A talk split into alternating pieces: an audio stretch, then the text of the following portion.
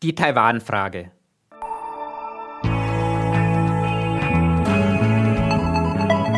Hashtag Volatility, der Anlage-Podcast. Mit Thomas Altmann, Leiter des Portfolio-Managements bei QC Partners. Herzlich willkommen zu einer neuen Episode von Hashtag Volatility. Liebe Hörerinnen und Hörer, mit der Präsidentschafts- und Parlamentswahl in Taiwan ist die erste für die Börsen relevante Wahl des Jahres 2024 Vergangenheit. Gemeinsam mit Ihnen möchte ich heute auf das Ergebnis und auf die möglichen Folgen schauen. Aber bevor wir das machen, müssen wir unbedingt gemeinsam in die Geschichte eintauchen. Denn nur so ist die Taiwan-Frage zu verstehen. Tatsächlich hat Taiwan, so lautet der Name der Insel, seit seiner Entdeckung durch die Portugiesen im Jahr 1517 eine recht bewegte Geschichte hinter sich. Wir wollen uns auf die jüngere Vergangenheit konzentrieren. Im Jahr 1912 wurde die Republik China ausgerufen. Diese Republik bezog sich auf das heutige Festland. Mit der Kapitulation Japans im Zweiten Weltkrieg wurde die Insel Taiwan dieser Republik China zugeschrieben. Bis dahin ist also alles ganz einfach. Aber jetzt kommt der entscheidende Punkt. Vier Jahre später, im Jahr 1949, unterlag die nationalistische Regierung im chinesischen Bürgerkrieg den Kommunisten um Mao Zedong. Mao Zedong rief die Volksrepublik China aus.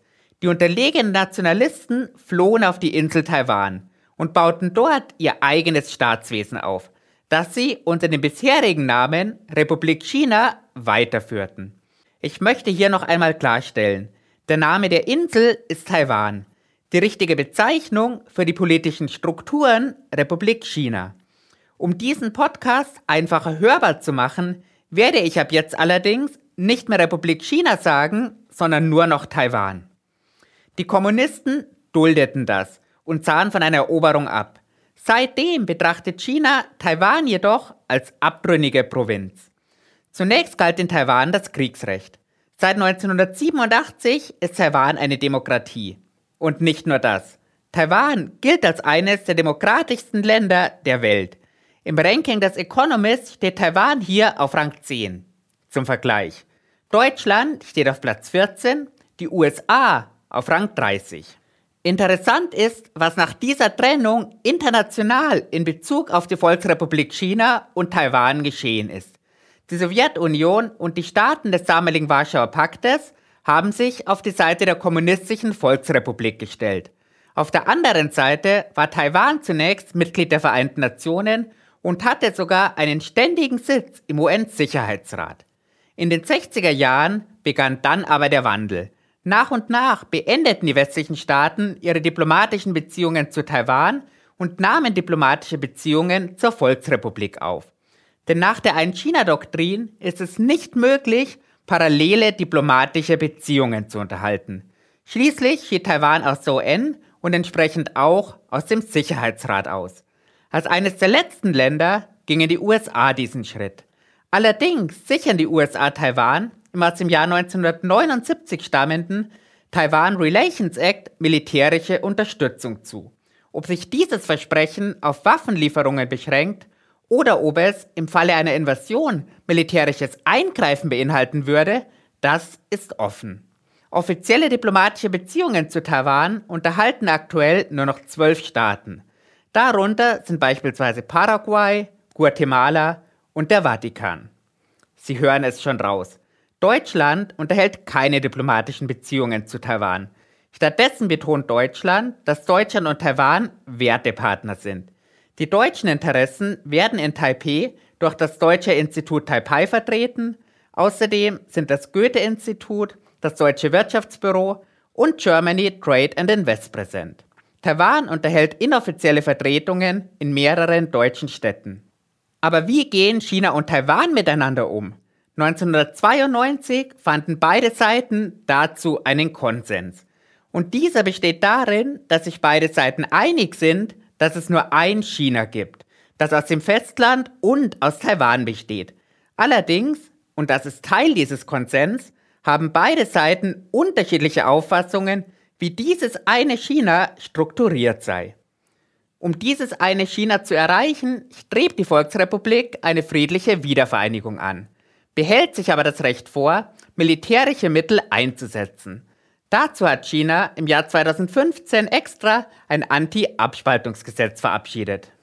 China versucht, dieses Ziel der Wiedervereinigung mit einer Doppelstrategie zu erreichen, die häufig als Zuckerbrot und Peitsche tituliert wird.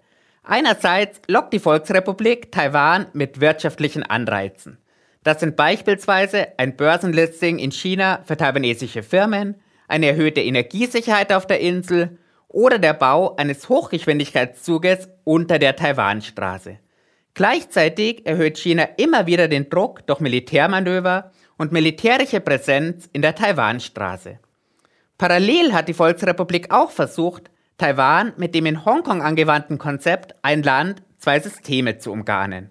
Nach der Verabschiedung des Sicherheitsgesetzes für Hongkong dürfte sich dieser Ansatz aber erledigt haben. In Taiwan hat die noch amtierende Präsidentin Tsai Ing-wen, die nach zwei Amtszeiten nicht mehr antreten durfte, den folgenden Sprachgebrauch etabliert. Taiwan müsse seine Unabhängigkeit nicht erklären, da die Insel de facto unabhängig sei. Und diesen Sprachgebrauch hat der jetzt gewählter Nachfolger Lai Ching-te übernommen. Und damit sind wir jetzt mitten in der Wahlanalyse. Die noch amtierende Präsidentin und ihr Nachfolger, der bisher bereits Vizepräsident war, gehören beide der Demokratischen Fortschrittspartei DPP an. Und diese gilt als besonders China-kritisch. Von daher hätte die politische Führung in Peking einen Wahlsieg von einem der beiden Konkurrenten, von der China-freundlichen Kuomintang oder der taiwanesischen Volkspartei, deutlich mehr begrüßt. Allerdings müssen wir eines festhalten. Lai Ching-te wurde mit 40 Prozent der abgegebenen Stimmen gewählt.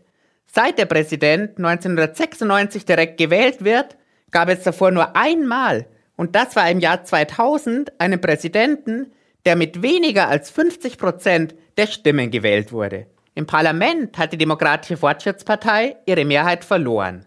Lai Ching-te wird also auf die Opposition und auf deren Positionen zugehen müssen.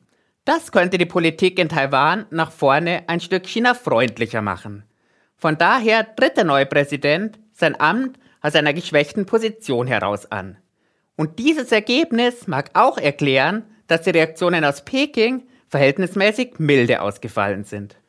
Der neue Präsident hat unmittelbar nach seinem Sieg zur Wahrung des Friedens aufgerufen. Und er hat China angeboten, die offiziellen Kontakte nach acht Jahren Funkstille wieder aufzunehmen.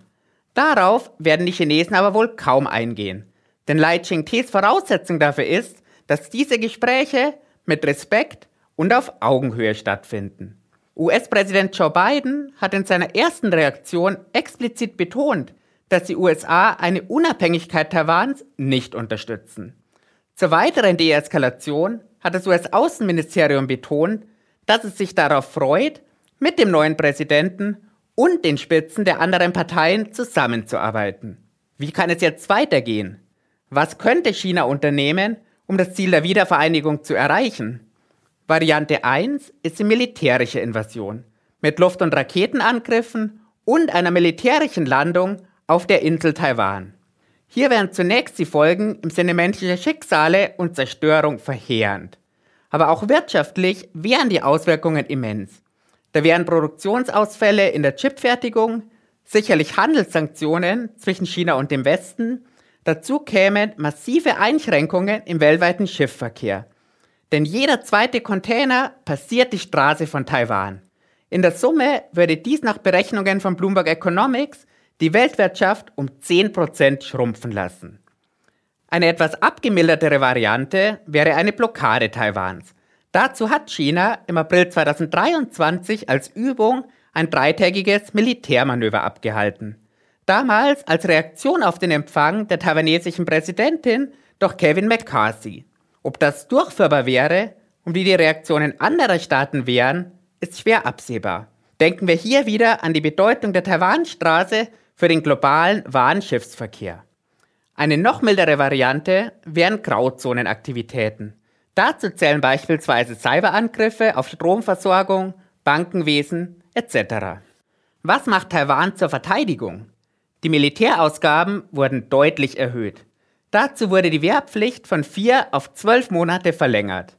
Behalten wir hier aber im Kopf, dass Verteidigungsbeschlüsse im neuen Parlament nicht mehr so einfach eine Mehrheit bekommen werden.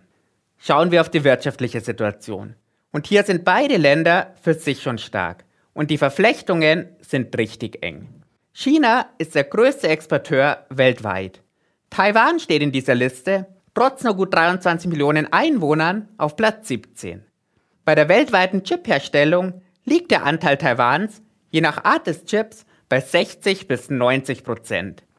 Dieser Chipfokus macht Taiwan für China zum Importhandelspartner Nummer 1, noch vor Südkorea, Japan und den USA. Bei den chinesischen Exporten zählt Taiwan dagegen nicht zu den Top 10 Abnehmern. Hier liegt das Volumen aber auch nur bei etwa einem Drittel des Importvolumens. Für Taiwan bedeutet die enge Beziehung, 40% aller Exporte gehen in die Volksrepublik. Hashtag Volatility wäre kein Anlagepodcast, wenn wir abschließend nicht noch auf die Marktreaktionen auf die Wahl schauen würden. Die waren allerdings kaum vorhanden. Am Montag nach der Wahl ging es an der Börse in Taipei leicht nach oben, in Hongkong und Shanghai dagegen leicht nach unten.